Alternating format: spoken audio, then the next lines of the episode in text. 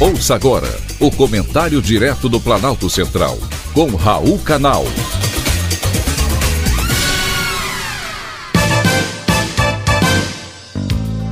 Queridos ouvintes e atentos escutantes. Assunto de hoje: WhatsApp da cadeia. Hoje ninguém mais vive sem redes sociais. Elas servem para entretenimento e também para o trabalho. O WhatsApp, então, melhorou a vida de muita gente o diálogo é fácil e rápido, porque você pode escrever ou gravar o recado onde quer que esteja e a pessoa recebe em tempo real. Porém, recentemente, vimos um absurdo acontecer. Frases como: golpe foi soltar o presidiário, a corte age à revelia da Constituição. Até quando vamos assistir o abuso prevalecer? Prefiro um golpe à volta do PT. Pronto, isso foi a gota d'água. O que vimos a seguir foi um devaneio do pequeno príncipe da Suprema Corte. É o Brasil no retrocesso. Não pelas frases ditas, mas pela ação autoritária do ministro Alexandre de Moraes. Nenhum dos comentaristas das frases acima tem foro privilegiado. Porém, o ministro decidiu mobilizar o aparato policial não para prender bandidos, mas para ir atrás de empresários que pagam impostos e empregam milhares de trabalhadores. Bloqueou contas bancárias, quebrou o sigilo bancário, requisitou celulares.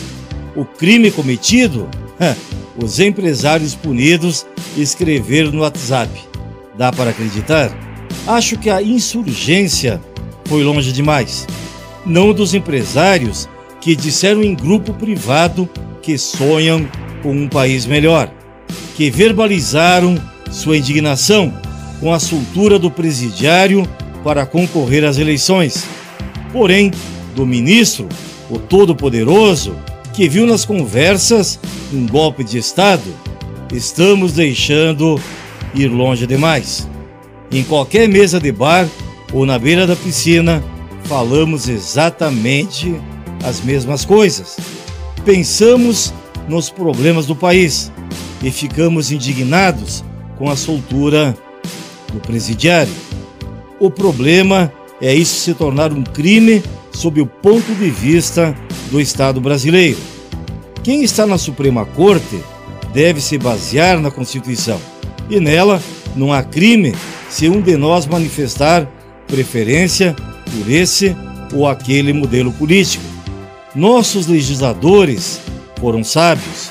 Sua preocupação foi estabelecer limites claros e objetivos para evitar a ação repressiva do Estado sobre o cidadão. Que cumpra-se a Constituição. Não podemos nos calar quando o abuso da autoridade ultrapassa as quatro linhas constitucionais. Vou repetir: até quando vamos assistir o abuso prevalecer? Foi um privilégio ter conversado com você.